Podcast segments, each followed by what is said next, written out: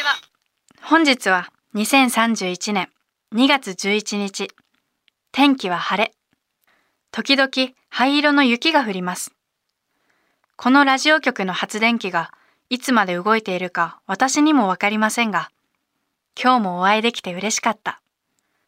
空の色は今も紫。スプレーでうまく塗装ができなかったプラスチックみたいなくすみ方をしています。あの世ラジオ。本日も私、花江の放送です。この宇宙のどこかにいる誰かに私の声が届くといいな。聞こえていますか？いませんか？誰ももうどこにもいませんか？生きていますか？一人くらいは。私の声が聞こえるなら、あなたは生きているということです。安心してください。そう思わないとやっていけませんよ。10日前、地球の空気が突然生ぬるくなって、うっすらと黒くよどんだあの景色って、今でも夢だったように思います。人がいない。まず、そう思いました。それから、鳥の鳴き声がどこに行っても聞こえないこと。小バエが飛んでいないこと。どの水槽も空であることに歩き回って気づきました。溶けても蒸発してもいない。生き物すべてが消えてしまった。私の方が死んでしまったのではないかって思う。みんないなくなるなんて変すぎるから、私だけ地獄にでも落ちたのかなって。でも、どちらにしたって関係なく、私はここで動けるし、こちらの世界を現世だと思うしかありません。あの世でのラジオだとしても、それを聞いてるあなたには、私たちこそが生きていると、私は言います。だからあなたも、私にいつか言ってほしい。他のみんなは死んでしまって、私たちだけが生きているんだと。ここでね、誰もいないスタジオで喋ってると、じっと黙っているよりマシなんですよね。ここまでして話しかけて、誰も聞いてないわけがないって思えるから。どこかにいる誰かに向かって話してるだけで、誰かがいる気がするし、私一人じゃないって思えるんです。あの日、2月1日、私は新幹線に乗っていました。ちょうど品川駅に着くタイミングだったと思います。東京駅まで乗る予定だったんですけど、品川駅に着いて扉が開く音がしてから、それからずっと静かで、全然新幹線が動き出さなかったんです。それで、私はふと顔を上げて、それまでスマホを見ていたので、その時に車両に誰もいないことに気づきました。新横浜駅に着いた頃は、確かちらほらとお客さんがいたはずなんです。立ち上がって見てみると、置かれているキャリーケースや荷物はそのまま。私がスマホを見ていた隙に、何か重大なアナウンスがあったのかもしれないって、私慌てて外に出て。でも、駅にも誰もいなかったんです。ホームのあの、お店にさえ。こういう時、こういう異様なことが起きてる時に人は、自分が何か間違っただけなんじゃないかと思うんですね。大事があって、みんなここから逃げたのでは？私はそれに気づかなかったのではって、その時の私は考えていて、ホームからエスカレーターに乗って、改札のある2階に上がっていきました。まだ本当の意味でおかしなことが起きてるとは、その時は思ってなくて。だけど、あの広い品川駅の2階にも、誰もいなかったんです。私はやっと、何か世界におかしなことが起きていると思い始めました。数分前まで私は他の人がいるのを確かに見ていたはず。もう記憶に自信がないけど、でもそのはず。それなのにこんな広範囲に誰もいないなんておかしい。この近辺で人が一番たくさんいる場所。品川駅だと高輪口から港南口にまっすぐあるあの大きな通り。あの場所かなって思ったんです。そこも無人なら私はこの現実に向き合うしかないって思ったんですね。それで向かって向かう前から私にはでも結果が分かっていてだって今までになくずっと辺りはしんとしていたから。あんな静かな品川駅を私は初めて歩きました。ちょうど5時くらいそろそろ夕焼けの時間でしたね。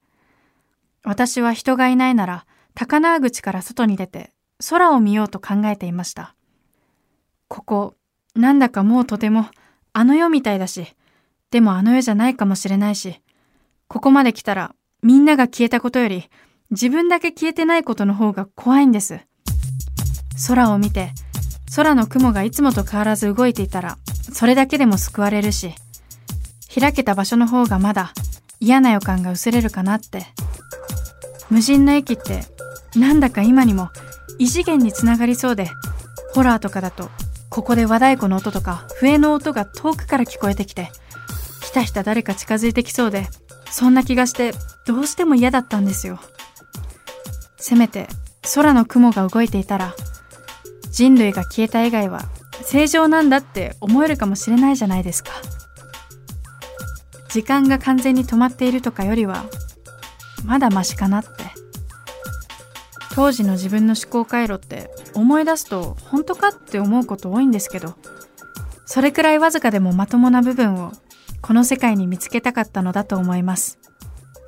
駅には結局誰一人いなくて私は高輪口の階段を駆け下りていったんです。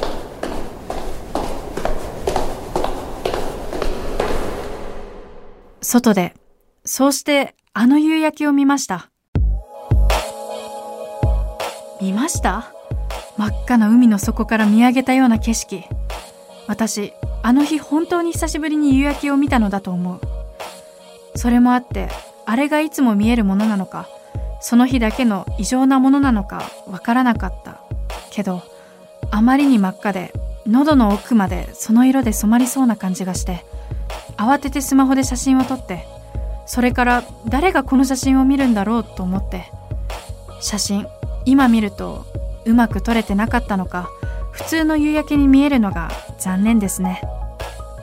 赤い光の中で細長い雲がゆっくりと動いていて時間は確かに進んでいるんだと思いました。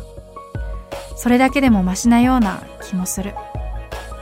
私死んでしまったのかもとその時もまだ思っていましたが手元にはスマホがありそこでやっと実家に電話をかけてみました。死んでるのかどうかって死んだことがないからわからないんですよね。息もしてる気がするし心臓も動いてる気がするしそして雲も動いている。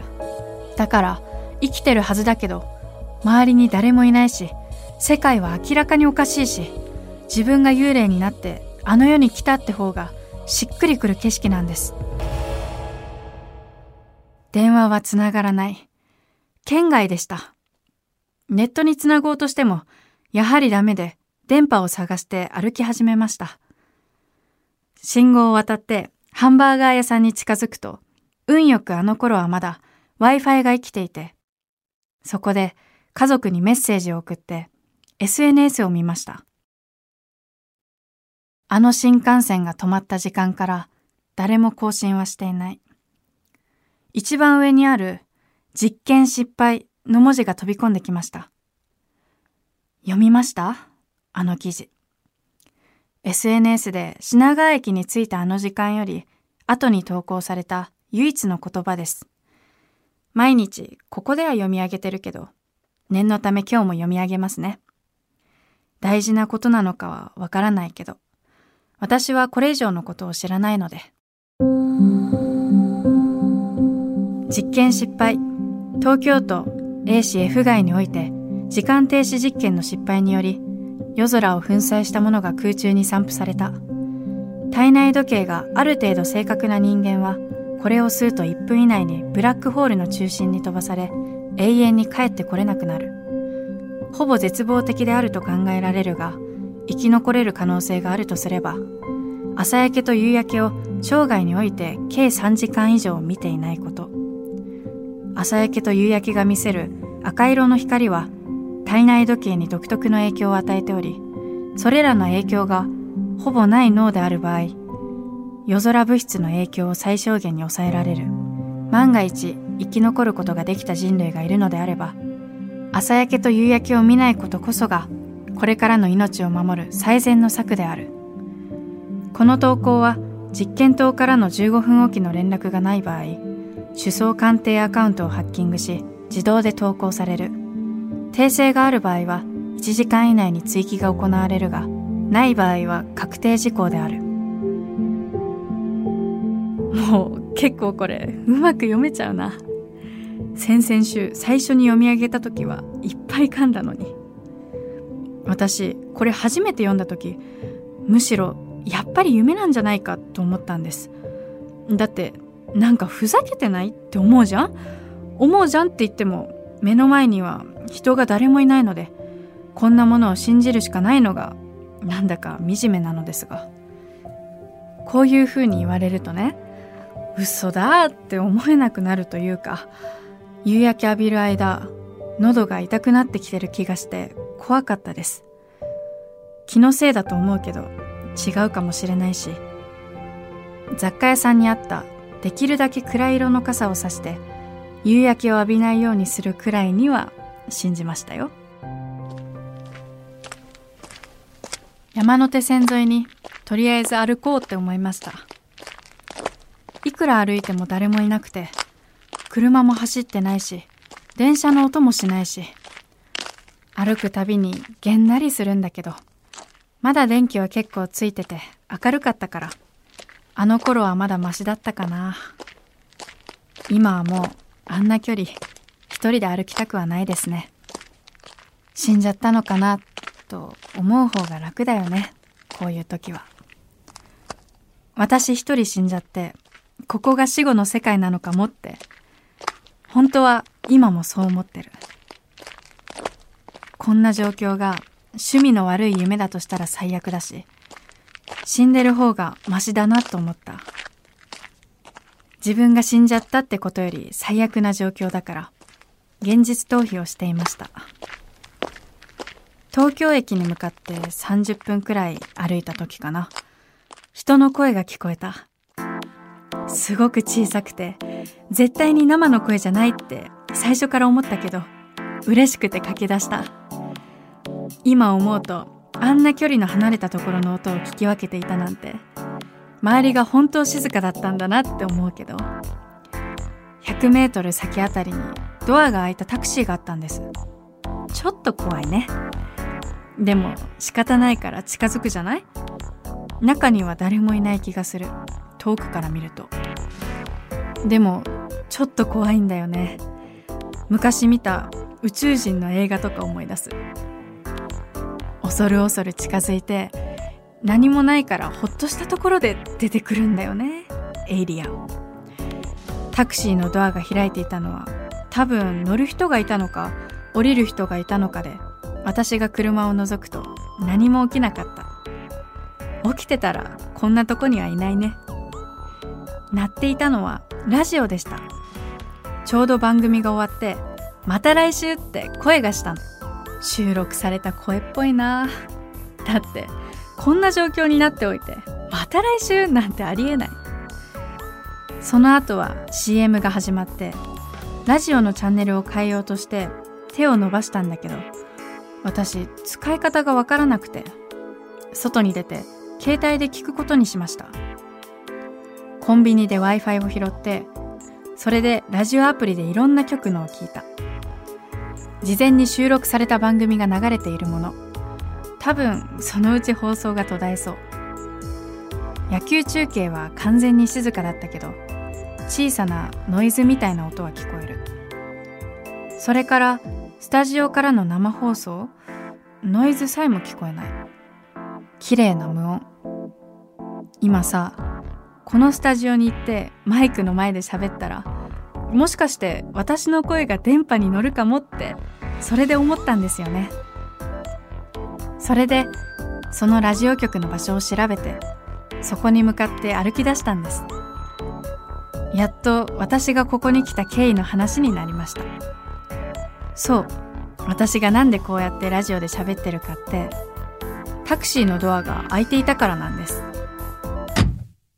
今思えば、あの時の私はスマホを使いすぎでした。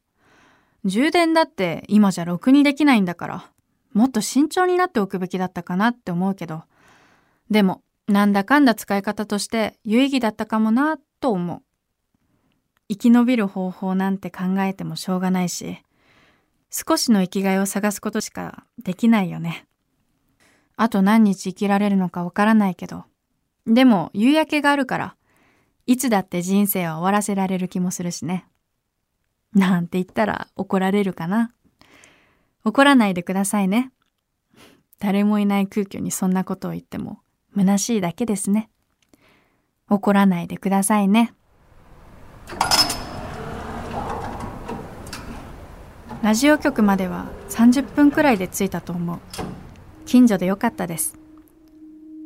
普通の人は入れない感じのスタジオなのかなと思ったら、1階のゲート乗り越えたら、案外すんなりたどり着くことができました。ゲートくぐったんだけど、なんか誰もいない場所だとしても、侵入するのってすごく抵抗があって、私、ほんと無意味に真面目なんだなって思う。怒られる可能性もないのに、怒られたらどうしようって思いながら、フロアの扉のガラスをカバンに石を入れたもので割った時、すんごく面白くなって、ちょっと一人で笑っちゃったな。サイレンみたいなの一回鳴ったけど、結局それでも誰も来なかった。何しても無実って気分になるけど多分、私、大掛かりな悪いことは死ぬまでできないですね。この世界でも。とにかくそれなりにいろんな悪いことをしてこのスタジオにたどり着いたんです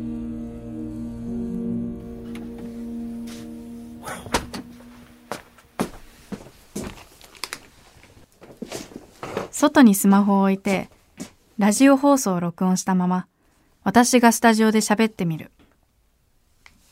やばマジのマイクだって確か言ったんだけど確かにそれが放送されてた。何を喋ろうとか、この時まで特に考えてなかったから、ここまでしておいてどうしようって思ったんだけど、とりあえず、いつ放送が切れるかわかんないし、その後は名前と、それからこのスタジオに貼ってある電話番号を読み上げて、生き残りの方がいたら連絡くださいって繰り返し言ったかな。でも、なんか全然放送切れなくて、何時間でも垂れ流されてるから、歌いますとかしたけど、それでも全然切れなくてさ、12曲ぐらい歌った。喉乾いただけだった。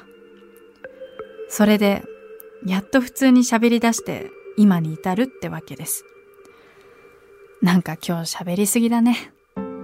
めっちゃ長いこと話しちゃってる。しんどい。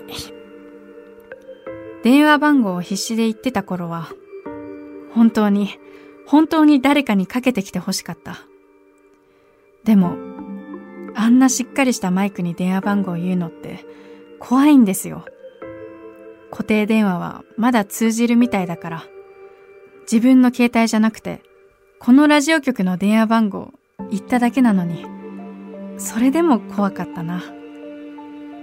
生き残った人が危険な人の可能性も結構あるんじゃないかなって想像してしまって。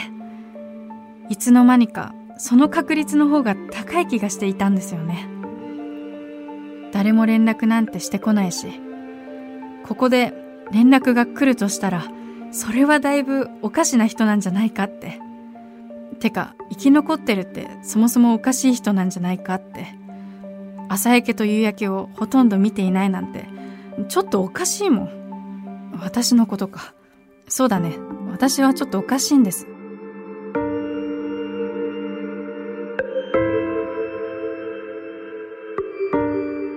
小学生の時、夕焼けの時間に学校から家に帰るべきなのに、帰れなかった。一緒に帰ろうって待ってくれている子がいて、その子と私、帰りたくなかったんです。それから学校に行くのをやめてしまって、それで夕焼けを浴びた量が人より少ないのかもしれません。でも、その子悪い子ではなかったんです。その子しか私を気にしてくれなかったし、本当は仲良くすべきだったのかなって思ったりもしました。私あの頃からその子にすごく好かれているって分かっていました。でも私はどうしてもその子の好きなものの話や悩みの話が受け入れられなかったしその子に受け入れられないということを打ち明けられていないから。だから彼女は私のことが好きなだけで本当の気持ちを言えばあっという間に嫌われるだろうと思っていた。今思えば勝手に好かれているはずだとか嫌われるに違いないとか自分で決めつけて何も会話しないまま全部諦めていたのかも。その子がいつまでも教室の前で私が帰るのを待っているから私は学校に行けなくなったんです。夕焼けの色はじっと宿題をするふりをして彼女が教室から出るのを待っている時の息苦しさを思い出すから嫌い。学校に行かなくていい年齢になっても夕焼けをほとんど浴びずに生きてきたのもそのせいかも。意識してきたわけじゃないけど。そんなに浴びてないっけってあの記事読んだ時に思ったけど。でも人よりは確かに少ないのかもな。本当に私はあの子と友達になりたくなかったんだなって思い出してしまいました。でもなんであの子はそこまでして私のことが好きだったんだろう。もし生きてたら電話ください。教えてほしい。なんてね。公衆電話ならまだ通じるものはたまにありますよ。見つからないなら病院の中や駅にならあるかも。電話番号は 03-4A5B の5764ラジオ局の留守番電話につながります。はるかさん私は花江。花江です。覚えてる？もういないかな。きっといないね。無人の空間に問いかけてみたかっただけです。本当に会ってみたいわけじゃないです。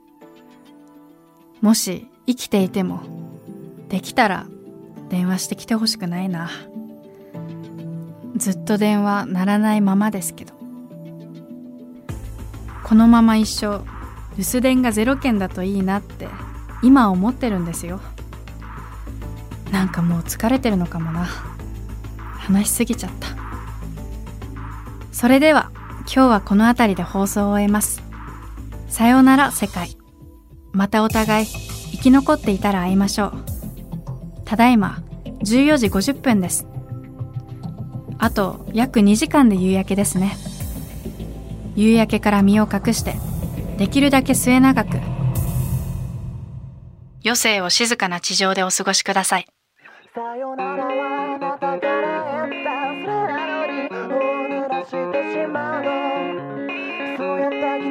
ぼけしたしまならもういいよ。